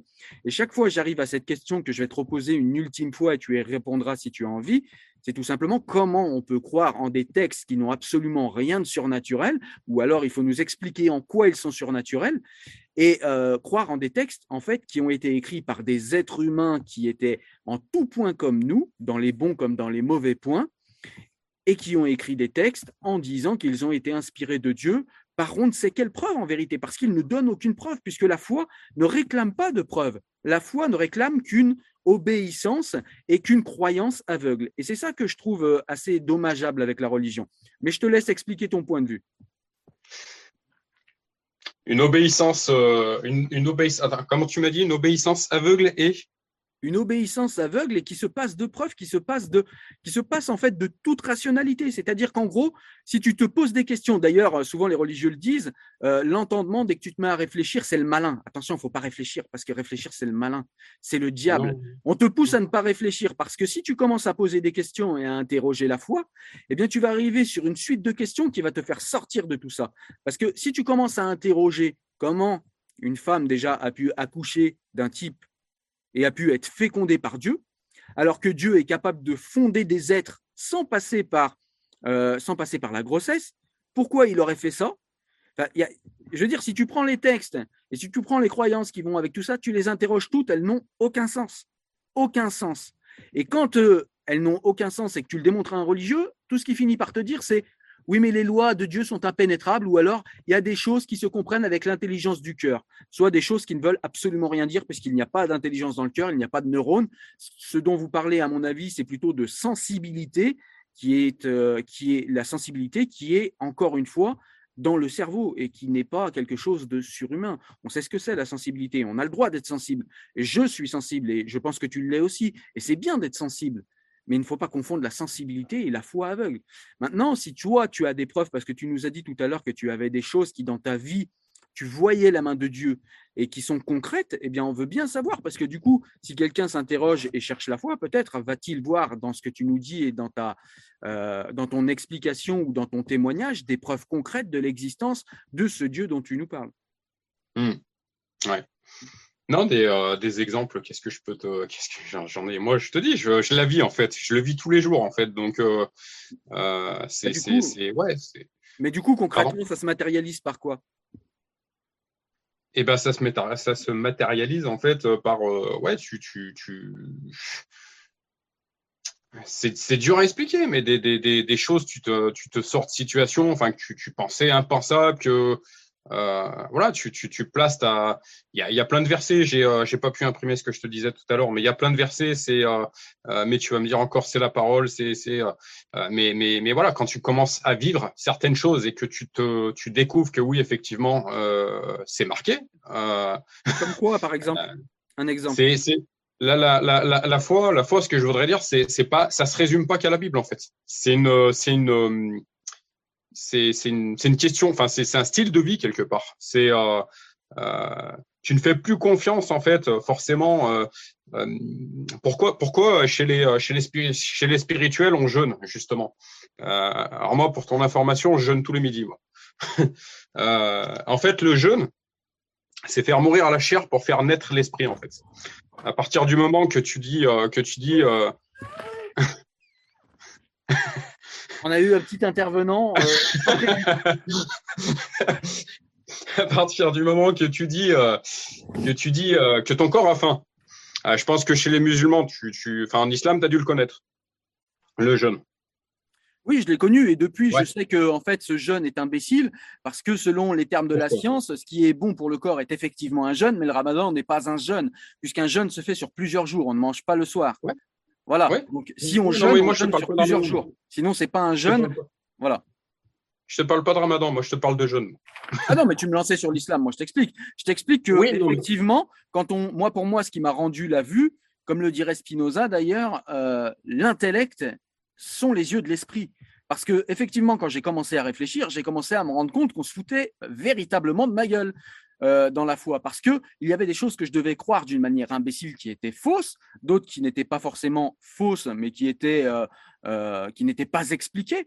Et à partir du moment où tu commences à poser quelques questions, eh bien le flot de questions hein, vient, l'esprit critique se réveille. Alors il a toujours été extrêmement réveillé chez moi. Ça m'a pas empêché de tomber dans l'islam parce que, à mon avis, comme toi, ayant grandi en foyer, j'ai eu besoin d'un cadre structurant afin de me structurer, puisqu'il n'y avait personne pour me structurer. Et je pense que j'ai eu besoin de ça à un moment. Mais à un moment, mon esprit critique s'est réveillé, mon intellect s'est réveillé, et je me suis dit, non mais là, les gars, arrêtez. Il y a des questions, là, il va falloir y répondre. Il va falloir y répondre, et factuellement. C'est-à-dire que tu ne vas pas t'en sortir par une pirouette rhétorique du style Les voies de Dieu sont impénétrables. Ou alors, euh, oui, mais il faut croire, parce que la foi rend la vue. Ouais, elle rend la vue, mais sur quoi? Du coup, concrètement, je suis censé voir quoi? Parce que je vois rien là. Je vois un, mytho devant moi qui me raconte des histoires, mais concrètement, je vois rien. C'est pour ça. Alors, je te dis pas que toi, c'est ton cas. Simplement, je t'explique. C'est pas agressif ce que je te dis, mais je te demande concrètement dans ta vie, qu'est-ce qui te fait croire en fait? Parce que tu nous dis que concrètement, tu vois la, main de Dieu dans ta vie, mais concrètement, qu'est-ce qui se passe en fait dans ta vie de surnaturel? Que qu'un autre ne pourrait pas vivre eh ben, je te dis, c'est, euh, euh, ouais, c'est, tu le vois agir quoi. C'est comment te l'expliquer? C'est c'est de l'ordre c'est ouais c'est de l'ordre du, du surnaturel. Et puis euh, voilà je dirais je dirais une chose c'est que le le l'intellect n'a rien à voir avec le divin. Donc le le le, voilà c'est c'est dire que Dieu n'est pas intelligent. Non c'est pas ce que j'ai dit. Bah, c'est que c'est deux choses complètement opposées. l'intellect c'est l'intelligence. Non je te dis que l'intellect n'a rien à voir avec le divin.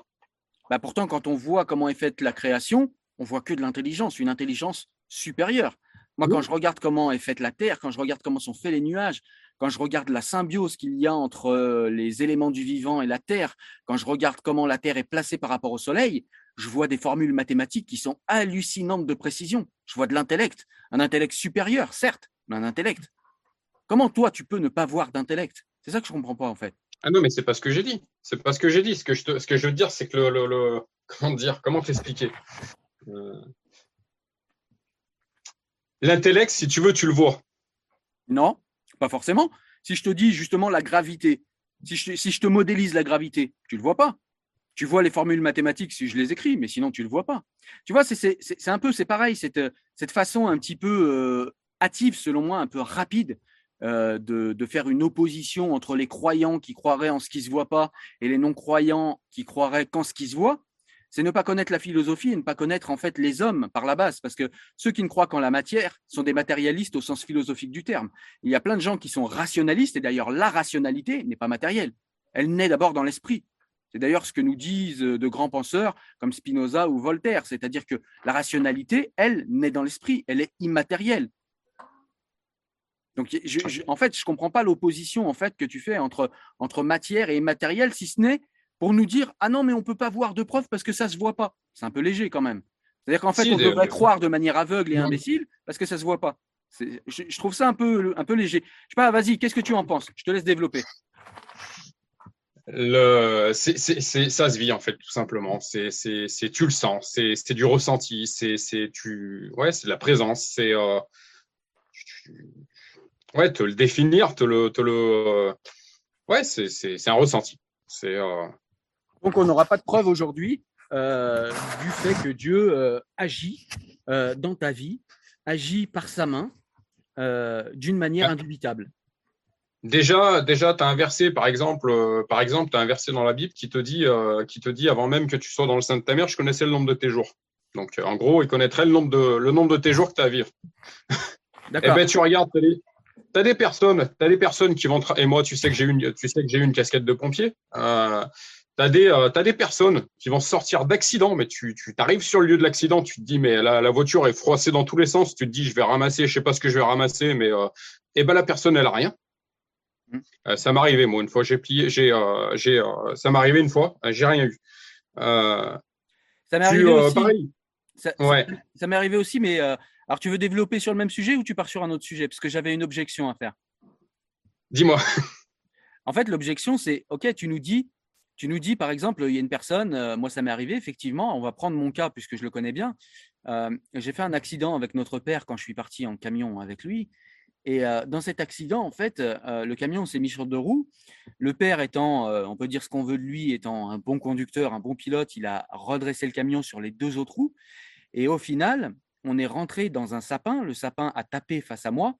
Ceux qui sont routiers depuis longtemps savent qu'il n'y a pas de ceinture de sécurité dans les anciens camions, puisque ce n'était pas obligatoire à l'époque.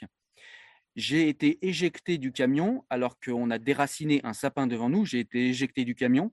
Je n'ai touché ni le sapin, ni le camion. J'ai ratterri debout devant le camion.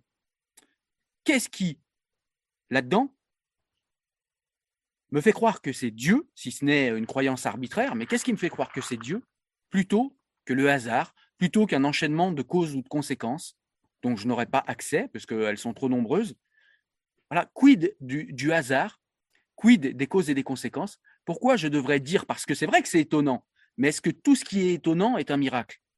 Non, pas forcément. Moi, le matin, quand je regarde la voûte céleste, je me dis, bon sang que c'est beau. C'est étonnant. Mais est-ce qu'il y a forcément la main de Dieu derrière toutes ces choses-là? Qu'est-ce qui... Pour moi, le...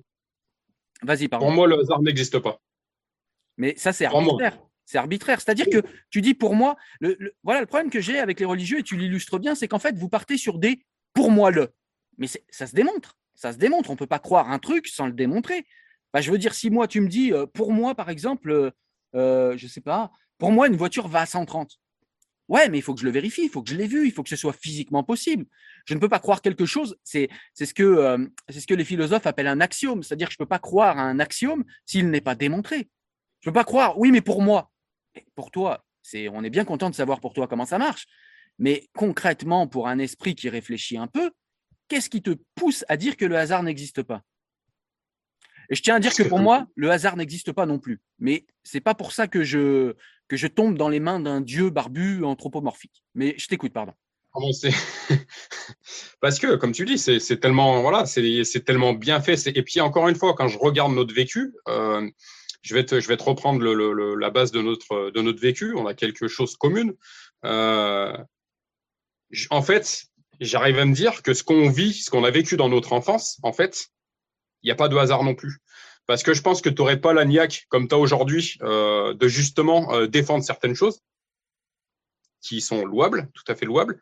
Et j'aurais pas ce niaque. Moi, tu vois, j'ai deux mots aujourd'hui qui, qui, qui, qui pourraient refléter ma, ma personnalité, sur lequel j'essaye de, de, de, faire un travail. Aujourd'hui, je travaille. Euh, aujourd'hui, je travaille pas avec des chrétiens. Hein, tu vois, ça peut t'étonner. Je travaille qu'avec des personnes. Euh, je suis pas avec des chrétiens.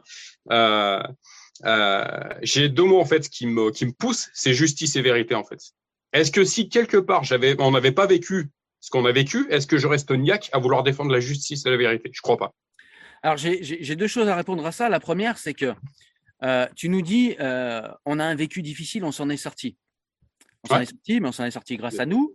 On s'en est sorti aussi parce qu'on habite dans la sixième puissance mondiale du monde. Enfin, oui, c'est une tautologie. Dans la, sixième puissance mondiale, on s'en est sorti parce qu'il y a les services sociaux qui étaient là. On s'en est sorti, on s'en est sorti parce que des gens nous ont aidés. Donc, c'est pas totalement le hasard. Prends un petit Marocain. Attends, attends, je vais juste finir. Prends un petit Marocain qui est obligé de se faire enculer pour aller manger. Tu vois ce que je veux dire? Il va peut-être moins bien s'en sortir. Mais c'est pas que Dieu est là ou n'est pas là. C'est peut-être juste parce qu'il n'est pas dans la sixième puissance mondiale c'est peut-être juste parce qu'il n'y a pas de services sociaux dans son pays. Je veux dire, il y a des, il y a des causes réelles qui font que certaines personnes s'en sortent ou pas. C'est pas forcément euh, la main de Dieu. Ça fait du bien de se dire ça parce que ça permet de se sentir moins seul. Mais concrètement, c'est compliqué en fait parce que là, il n'y a toujours pas de preuve. En fait, j'ai un problème avec ça, c'est-à-dire qu'on ne me prouve rien. Et second point, tu nous parles de vérité, qui est un moteur pour toi, et ça, c'est extrêmement louable. Cependant, comment on peut se réclamer de la vérité quand on n'interroge jamais les choses? Quand on ne les interroge pas rationnellement. Comment peut-on trouver la vérité? Est-ce que la vérité est quelque chose qui tombe comme ça sur la gueule d'un type un jour parce qu'il décide de croire en Dieu ou est-ce que c'est quelque chose qui se cherche? Et si ça se cherche, avec quelle lumière ça se cherche? Est-ce que tu crois que je ne le fais pas? Je te demande, c'est une question. Encore une fois, euh, encore une fois, je te, je pense que tu devrais parler un petit peu plus euh, poliment dans tes vidéos aussi, euh, en tout, en tout bon, tout honneur. Pourquoi tu t'es senti agressé là? Non, non, pas moi. Non, non, non, non, mais il y a des termes que tu, euh, que tu utilises que je trouve pas très. Euh, C'est-à-dire, qu'est-ce qui t'a gêné? Qu'est-ce qui t'a gêné connais, tu, tu, connais ton langage. Qu'est-ce qui t'a gêné? Euh, Qu'est-ce qui t'a gêné ici? Qu'est-ce qui t'a gêné? Il ne faut pas passer dessus. Qu'est-ce qui t'a gêné ici? Je vais le préciser. Qu'est-ce qui t'a gêné? Ensuite, ce que je voulais. Qu'est-ce qui t'a gêné? Mais vas-y, explique. Qu'est-ce qui t'a gêné? Ça, ça, te gêne que j'interroge en fait la rationalité, c'est-à-dire que tu parles. Pas du tout, pas du tout. Encore une fois, tu ah. utilises des, des, des, mots pour désigner certaines personnes. Euh, parle un petit, parle un petit peu mieux quand même, quoi. Le pouvoir de la parole. Mais c'est-à-dire concrètement, parce que je sais pas de quoi tu parles. Si tu veux que je le refasse quand pas, tu parlais, poli, faut que tu quand tu parlais de, eh ben laisse-moi parler s'il te plaît. Quand tu parlais des Marocains et tout, euh, parle un petit peu plus poliment, quoi. Mais pourquoi plus euh. poliment? Parce que parce que quand la réalité est plus douce, ça te permet de rester dans ton doux nuage qui, qui te fait du bien? Mais pas du tout, mais il y a des mots qu'il faut, utiliser, alors, alors explique-moi justement pourquoi le petit Marocain il doit subir ça et pourquoi toi tu n'as pas eu à le subir? Est-ce que c'est mieux ce que tu as dit Pardon? Là c'est mieux. Là c'est mieux, sincèrement. Non, mais attends, juste euh, on va remettre les choses en place. Euh, tu n'es pas, mon professeur et j'utilise les termes dont j'ai envie. Je ne t'impose aucun terme, tu ne m'en imposes aucun. Ça s'appelle le respect de chacun. Voilà, donc après que tu ne sois pas d'accord et que tu n'aimes pas mes termes, c'est ton choix et tu as parfaitement le droit. Par contre, mes termes sont les miens et j'utilise ceux que j'ai envie. Donc ça, on va le mettre en place. Ensuite, je te pose une question qui est assez simple et assez cordiale. C'est quelle est la différence entre cet enfant marocain qui va vivre une vie de merde et qui n'aura pas les moyens de s'en sortir, mais parce qu'il n'est pas dans la sixième puissance mondiale, dans la sixième puissance économique mondiale, et toi? Est-ce que c'est Dieu ou est-ce que c'est le pays où il est né? C'est pas du tout ce que j'étais en train de t'expliquer. Alors explique-moi, vas-y, j'ai pas compris. Tu me laisses pas expliquer. Donc, euh. Vas-y. Euh, ce que j'étais en train de t'expliquer, c'est que le, ce que tu as fait hier fait la personne que tu es aujourd'hui. C'est tout ce que j'étais en train de t'expliquer. D'accord. Et j'ai jamais dit, euh, j'ai jamais dit que j'étais, j'ai jamais dit que j'étais plus pauvre, plus malheureux qu'un autre. Absolument pas. Je suis simplement en train de te dire que la personne, les, les, les, les choses que tu as vécues hier, ça fera forcément la personne que tu seras demain. Et en fait, le, Laisse-moi finir, s'il te plaît. Vas-y, vas-y. Et les tribulations, les tribulations, les épreuves que tu, euh, que tu, euh, que tu as vécues hier, les choses qui t'ont fait mal. Si tu sais les utiliser de la bonne façon, ça va devenir une force pour toi. C'est juste ce que je veux t'expliquer. Ouais, mais ça, ça a été expliqué par Nietzsche qui nous disait ce qui ne te tue pas te rend plus fort. Nietzsche qui postulait de la mort de Dieu. Et donc, du coup, je vois pas en fait euh, le rapport entre ce que tu dis et ce qui est une tautologie, c'est-à-dire de dire que dans un monde qui est euh, régi par le déterminisme, c'est-à-dire par les causes et les conséquences, que ce que tu étais, ce que tu as vécu hier va faire ce que tu es en partie aujourd'hui, parce que tu vas quand même pouvoir faire des choix, mais ce que tu étais hier fait, enfin, ce que tu vas vivre hier fait en partie ce que tu es aujourd'hui. Mais ça, c'est une tautologie qui a été euh, définie par, euh, par les, les philosophes avant Platon encore. ce que je veux dire, c'est que je ne comprends pas le rapport qu'il y a entre cette parole-là et Dieu c'est qu'on parlait de hasard justement, et que justement on disait qu'il n'y avait pas de hasard. Voilà, tout simplement. D'accord, mais le fait qu'il n'y ait pas de hasard n'inclut pas la nécessité de l'existence d'un Dieu et encore moins un Dieu anthropomorphique. C'est-à-dire qu'effectivement, moi, je ne crois pas au hasard non plus, mais je crois en une chaîne de causes et de conséquences. D'accord, mais tu crois ce que tu veux. Mais tu crois ce que tu veux. Tout le monde ne pense pas comme toi. Oui, mais la différence. Tout le monde pense pas comme toi. Tout à fait, mais la différence entre. Tout eh à ben, fait. Il faut respecter les pensées de tout le monde. Et, tu vois, tu es en train de t'énerver parce que je te questionne, comme tous les religieux. Ben C'est-à-dire que. je te dis la vérité. Eh ben, dis la Écoute vérité, un petit peu la personne qui en toi je vais, je vais te questionner tranquillement et gentiment, et je vais te dire effectivement, il y a des causes de chaînes, euh, il y a des chaînes pardon, de causes et de conséquences, et que c'est selon moi ce qui régit le monde, mais ça n'est pas une simple croyance que je sors de mon chapeau, c'est-à-dire que c'est quelque chose qui est scientifiquement démontré. Nous vivons au moins dans le macrocosme, puisque apparemment dans le microcosme, ça fonctionnerait peut-être autrement. On ne sait pas, il y a débat, mais en tout cas dans le macrocosme, tout fonctionne selon des chaînes de causes et de conséquences la science l'a démontré. On a commencé depuis Descartes et depuis on a avancé. Et puis même maintenant, aujourd'hui, c'est quelque chose qui est démontré, c'est-à-dire cause-conséquence. Je mets une tarte à quelqu'un, ça joue et rouge. Cause-conséquence, c'est basique, mais c'est le cas. Ça fonctionne comme ça. Ceci est démontrable. Qu'est-ce qui démontre, toi, ce à quoi tu crois et encore une fois, je répète cette question qui t'a fâché et mis en colère. J'en suis parfaitement désolé. C'est une question, une question toute simple et c'est une question toute calme. Comment peut-on se réclamer du moteur de la vérité quand on n'interroge pas à la lumière de la rationalité les choses qu'on croit et qu'on s'en tire avec un l'esprit euh, Dieu rend les yeux à l'esprit. Je veux dire, c'est une croyance ça. En aucun cas c'est une démonstration de vérité. La vérité se démontre ou la vérité se croit. C'est peut-être là la, question principale. Je t'écoute, pardon. Parce que tu penses que je te parle de quelle vérité? Eh bien, j'en sais rien. Définis-la. en fait, c'est une question d'équilibre, comme je te parlais tout à l'heure. C'est pas parce que j'ai un côté spirituel que je m'intéresse pas à ce qui se passe dans le monde, justement. Non, mais je ne te parle pas du monde, je te parle de. Là, on reste sur la foi, on est centré sur la foi. Pardon, je te, je te recentre parce que tu pars un petit peu euh, dans des coins où je, je n'ai pas questionné, en fait. Je ne te dis pas que tu es inférieur, je ne te dis pas que tu es une mauvaise personne, je ne te dis pas que tu réfléchis pas.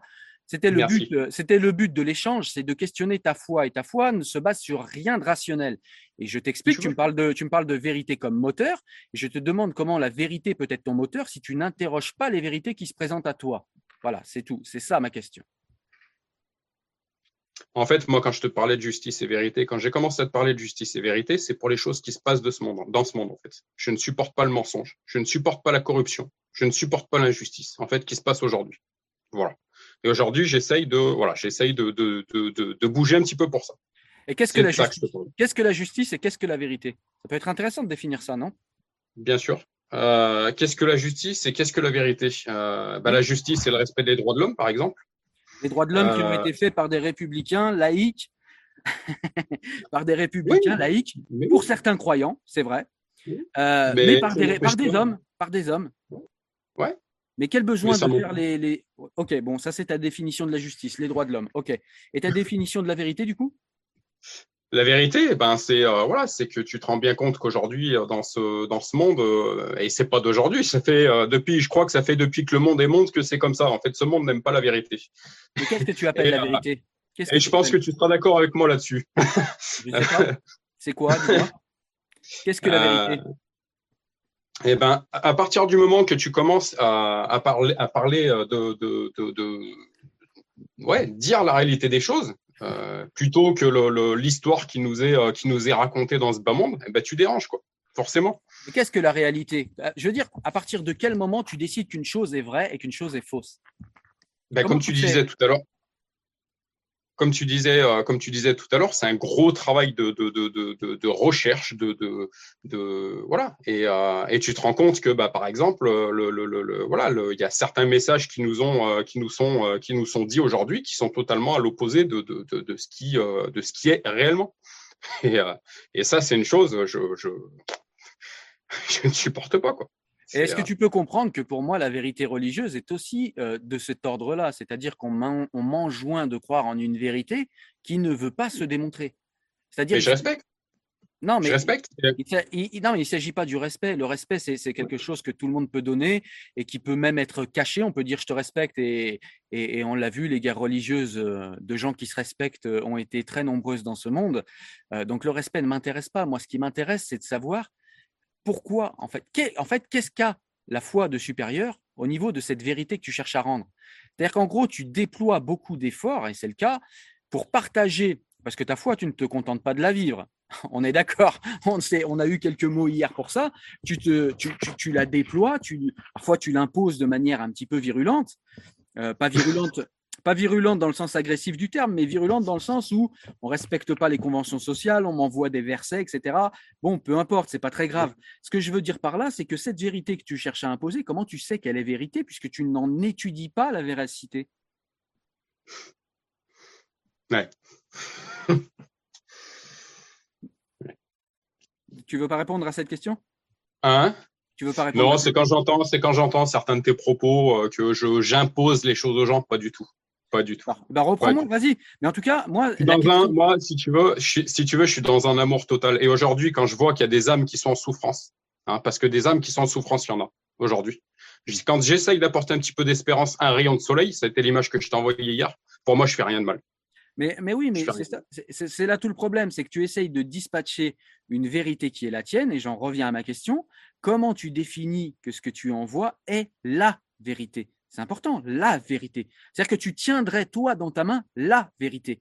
Mais comment tu, comment tu as fait pour en arriver à cette conclusion que tu as la vérité? C'est ça qui est important.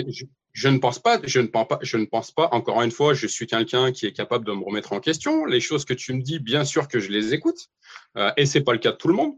Euh, parce qu'il y en a qui ont, qui prônent justement avoir la vérité, la seule vérité, qui, mais par contre, qui sont incapables d'écouter les autres. Mais c'est pas mon cas. Tous les religieux, non? Ah, mais je suis pas du tout religieux, moi. À partir du moment où tu crois en un livre révélé, tu es un peu religieux quand même. D'accord. Bah, pour moi, ça n'a rien à voir. D'accord. Ça n'a rien à voir. Ok. Ça n'a rien à voir.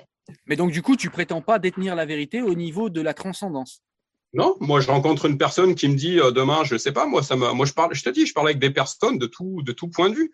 Euh, j'ai, euh, je te dis, toutes les, euh, toutes les assos dans lesquelles je travaille aujourd'hui, il n'y a pas un chrétien, je suis le seul chrétien. Ça m'empêche pas d'être, de parler avec elle, d'être en total, d'être en total accord avec elle. peut-être même des fois plus avec certaines personnes de mon église. Euh, c'est pas ce qui m'empêche de, de, de, parler avec des personnes de tous bords et de discuter, de me dire bah tiens finalement t'as raison et c'est peut-être moi qui ai tort. Mais donc encore une fois, ça veut dire que tu reconnais que ta foi est en fait un pari, c'est une croyance. Tu n'en es pas sûr. Tu n'en es pas sûr parce que tu n'en as pas de preuve rationnelle. qu'on peut Je sais la remettre en question. Je sais la remettre en question. Mais ça veut dire quoi la remettre en question pour toi? Eh ben, c'est-à-dire que euh, demain, encore une fois, une personne vient me rencontre, me dit ben ben non, je suis pas d'accord avec ce que tu dis, euh, j'y vois plus comme ça. N'est-ce pas ce qu'on a fait lors de cette vidéo? Est-ce que je t'ai pas dit qu'il y a des choses euh, qui posaient question euh, dans ton corpus de croyances? Et je te demande, par exemple, cette main invisible dont tu nous parles, cette main euh, plutôt visible. Je te parlais également de cette vérité que tu vois se dérouler sous tes yeux. Je te parlais également de ces textes qui ont été écrits par des hommes et que tu définis comme étant des textes qui sont issus de la volonté divine directe. Toutes ces choses-là, tu n'as pas de réponse à m'apporter. Et tu continues à y croire cependant. Donc on est d'accord que ce respect ou cette remise en question dont tu nous parles n'est que des mots, ne sont que des mots, puisque je viens de te montrer par l'intellect qu'il y a des failles dans ton raisonnement. Et face à ces failles, tu réponds je crois quand même. Donc c'est pas une remise en question, ça. Mais parce que parce ou que alors explique-moi, ou alors explique-moi où sont mes failles à moi mes failles réflexives, j'entends. C'est-à-dire que si dans mon raisonnement, je me suis trompé quelque part, il faut me le dire. Mais si je ne me suis pas trompé dans mon raisonnement et que tu es d'accord avec moi et que tu ne te remets pas en question, c'est qu'en vérité, tu ne te remets jamais en question. C'est-à-dire que ta foi est aveugle. Mmh, d'accord. Non, je sais pas. Qu'est-ce que tu en penses? À toi, à toi, d'interpréter ce que tu veux, à toi de juger ce que tu veux. Qu'est-ce que tu veux que je te dise? Bah, le, but, c'est de débattre, en fait. Donc, le but, le but c'est d'essayer de comprendre qu'est-ce que tu appelles une remise en question. Tu appelles remise en question le fait qu'on te démontre que ce à quoi tu crois n'est pas logique, mais tu continues à y croire. Mais ça s'appelle pas se remettre en question, ça s'appelle persévérer dans ta croyance. Alors, je me suis peut-être trompé dans ce que, dans, dans, dans je me suis, j'ai peut-être mal, mal, mal expliqué ce que, ce que je voulais te dire, c'est que euh, encore une fois, euh, encore une fois, une personne qui viendra, voilà, qui, qui, qui, qui viendra. Si tu veux, je suis pas, comment, comment dire euh, Je me reconnais chrétien. Mmh. Ça, je me reconnais chrétien, je l'avoue. Je me, je, religieux, la chrétienté, c'est une religion, non? Non, non. Je me reconnais chrétien, mais pas religieux. Plus dans le christianisme des origines. Euh, Jésus a été persécuté par les, euh, par les, euh, par les religieux, justement. mais à côté de ça, je suis quelqu'un mais totalement ouvert, totalement ouvert. Moi, tu viens me parler, il n'y a pas de souci. Une personne qui, qui. Tu es laïque, quoi. Tu es laïque. tu es laïque, quoi. Peut-être. Bah parce que c'est ça la laïcité. La laïcité, c'est le respect des croyances de tout le monde. C'est ça la laïcité, somme toute. Oui, et eh ben, bah ouais, je suis laïque. Donc tu es laïque, mais tu ne te remets pas en question. C'est pas la même chose. Donc on est bien. Bien sûr, bien sûr que si, que je me remets en, question encore une fois. mais pas par rapport à la foi, pas par rapport au sujet qui nous intéresse aujourd'hui, c'est-à-dire pas par rapport à la foi. Si je te montre une faille de raisonnement, tu ne vas pas te remettre en question et réfléchir. Tu vas dire je crois quand même. Ah si, si, si. D'accord. Si, si. D'accord. Si, si, bien sûr. D'accord. Bien sûr. Bien sûr, j'entends ce que tu me dis. Mais du coup, on n'a toujours pas compris en fait ce que tu définis comme étant la vérité, puisque c'est un moteur important chez toi. La, vérité, la justice, même aussi, ça peut être intéressant. Ouais, euh, mais ça, on, ça, on, en parlera en, privé, ça. pourquoi Pourquoi tu veux, tu veux en parler en privé? Tu, Parce que... tu, as du mal à, définir ce qu'est la, justice et la vérité Pas du tout. Bah, pas du tout. Il y a des choses qui se disent en privé, des choses qui se disent en public, tout simplement. Ça veut dire que définir la vérité, on ne pourrait pas en faire profiter euh, l'audience qui nous écoute, c'est dommage. Définir, définir la vérité, bah, la vérité, c'est le, la vérité, c'est exactement ce qui se passe. Euh, voilà, c'est le, la réalité des choses, quoi, tout simplement. Mais la réalité des choses, selon qui? Qui définit ce qui est vrai et ce qui ne l'est pas? Quelles armes ou quels outils tu utilises pour savoir ce qui est vrai ou ce qui ne l'est pas? Comme tu disais, toi, par exemple, les livres, la recherche, le, plein de choses, en fait. Donc l'intellect. Et qui te permettent de te rendre compte que bah, aujourd'hui, il y a des choses qui sont complètement en décalage par rapport à, par rapport à, la réalité. Quoi. Par exemple, tu as un exemple concret qu'on sache un petit peu dans quel domaine tu officies Je ne dirais pas ici. Pour ceux qui veulent te rejoindre, peut-être euh, euh, ont-ils besoin de savoir sur quelle, euh, sur quelle vérité tu officies? Que je que je dirais pas ici, que je que je voilà que je dirais en privé. C'est parce que c'est secret. C'est euh, tu fais partie du Mossad. non, pas du tout. pas du tout. Ok. Pas du tout. Donc tu peux pas le définir. Et la justice, tu peux le définir ça? Ouais, bah, la justice, euh, bah, c'est euh, en fait, si tu veux, il y a. On parlait des droits de l'homme tout à l'heure pour aller dans ton sens. On parlait des droits de l'homme, mais plus concrètement. Mais plus concrètement. alors pour te dire, moi, il y a une personne que j'aime beaucoup qui justement était était chrétienne. C'est Martin Luther King. Je ne sais pas si tu dois connaître. Tu dois connaître. Je... Mm. Ouais, c'était ça. Mm. Et, euh, et, qui justement a lutté contre la ségrégation des, euh, des Noirs en Afrique. Et, euh, mm. et j'aime beaucoup, si tu veux, j'aime je, je, beaucoup ce qu'il a fait en fait. Et, et je me reconnais un petit peu dans cet appel-là en fait aujourd'hui. Et par, par rapport à tout tu veux dire? À quel niveau tu hein te reconnais? C'est-à-dire bah, le, le, la liberté, on peut dire, la liberté, la, la liberté religieuse, tu veux dire? Non, pas du tout. Je te parle du, je te parle de ce qui se passe actuellement sur terre. Euh, là, je sors du cadre, du cadre religieux, du, du, cadre de la foi, pardon. D'accord. Mais du coup, la liberté par rapport à quoi? Euh, bah, par, par, rapport à tout ce qui, euh, je te dis, tout ce qui se passe. Mais c'est quoi tout ce qui se passe? Parce que c'est vague tout ce qui se passe. Est-ce que c'est le, la pluie, le soleil qui se lève le matin? Est-ce que c'est euh, un violeur, un voleur? Est-ce que c'est, c'est quoi? On parle de quoi quand on dit tout ce qui se passe? Je te dis, il y a des choses que je t'ai réussi. D'accord, tu fais beaucoup de secrets. Ok. Bon, c'est des choses auxquelles tu ne peux pas répondre, j'imagine. C'est pour ça que tu ne veux pas y répondre. Si tu veux. Ok. Bon. Est-ce que tu avais quelque chose à dire euh, pour terminer? Parce que je pense que la vidéo et le débat arrivent un petit peu dans, un, dans une impasse, un cul-de-sac, donc on va, on va s'arrêter. Euh, moi, je vais te remercier déjà pour cet échange. Je vais te remercier pour euh, le fait d'avoir d'avoir questionné avec moi ce rapport à ta foi. En conclusion, moi, je dirais que ta foi, c'est quelque chose qui est venu en fait euh, te poser au niveau psychologique parce que tu avais des failles psychologiques comme tous les enfants de foyer en ont et comme j'en ai eu aussi, euh, et que c'est ce que Dieu t'a apporté. Et j'y vois aucun mal si ça t'apporte des choses positives. Je trouve ça au contraire très bien à partir du moment où on mélange pas le savoir et le croire, à partir du moment où on mélange pas la foi et la rationalité. Voilà, c'est comme ça que j'analyse la chose. Et puis je te laisse le dernier mot, comme tu es l'invité, ce sera toi qui, euh, le dernier mot de cette vidéo. Bah, comme, comme, euh, comme, dernier mot, bah, pareil, je voudrais te remercier pour, ce, pour cet échange. Euh, encore une fois, je pense qu'aujourd'hui, il faut faire preuve d'ouverture envers qui que ce soit. il faut écouter n'importe quelle personne, n'importe quelle, n'importe quelle, n'importe quelle pensée parce que je pense qu'on est tous différents sur Terre et qu'on a tous à s'apporter en fait. Euh, on a tous des connaissances à s'apporter. On a, je vais encore parler de Dieu, je suis désolé. Dieu nous a créés tous différents et, euh, et je pense que c'est pas pour rien non plus. On a tous des qualités, on a tous des, des, domaines qu'on maîtrise particulièrement. Et si on savait tous se lier les mains les, les uns les autres, euh, euh je pense que je pense qu'on ferait de très très grandes choses en fait. Voilà, voilà ce que je pourrais dire pour conclure. Ok, eh ben je te remercie et Je mettrai un petit lien dans la description pour ceux qui veulent te rejoindre et voir un petit peu euh, quel est ton travail. Tu as un site internet, je crois, et une page. J'enverrai les gens vers ce site internet et vers cette page s'ils veulent euh, en savoir plus sur toi. Quant à moi, ils savent où me trouver. Merci à tous. À très bientôt. Au revoir.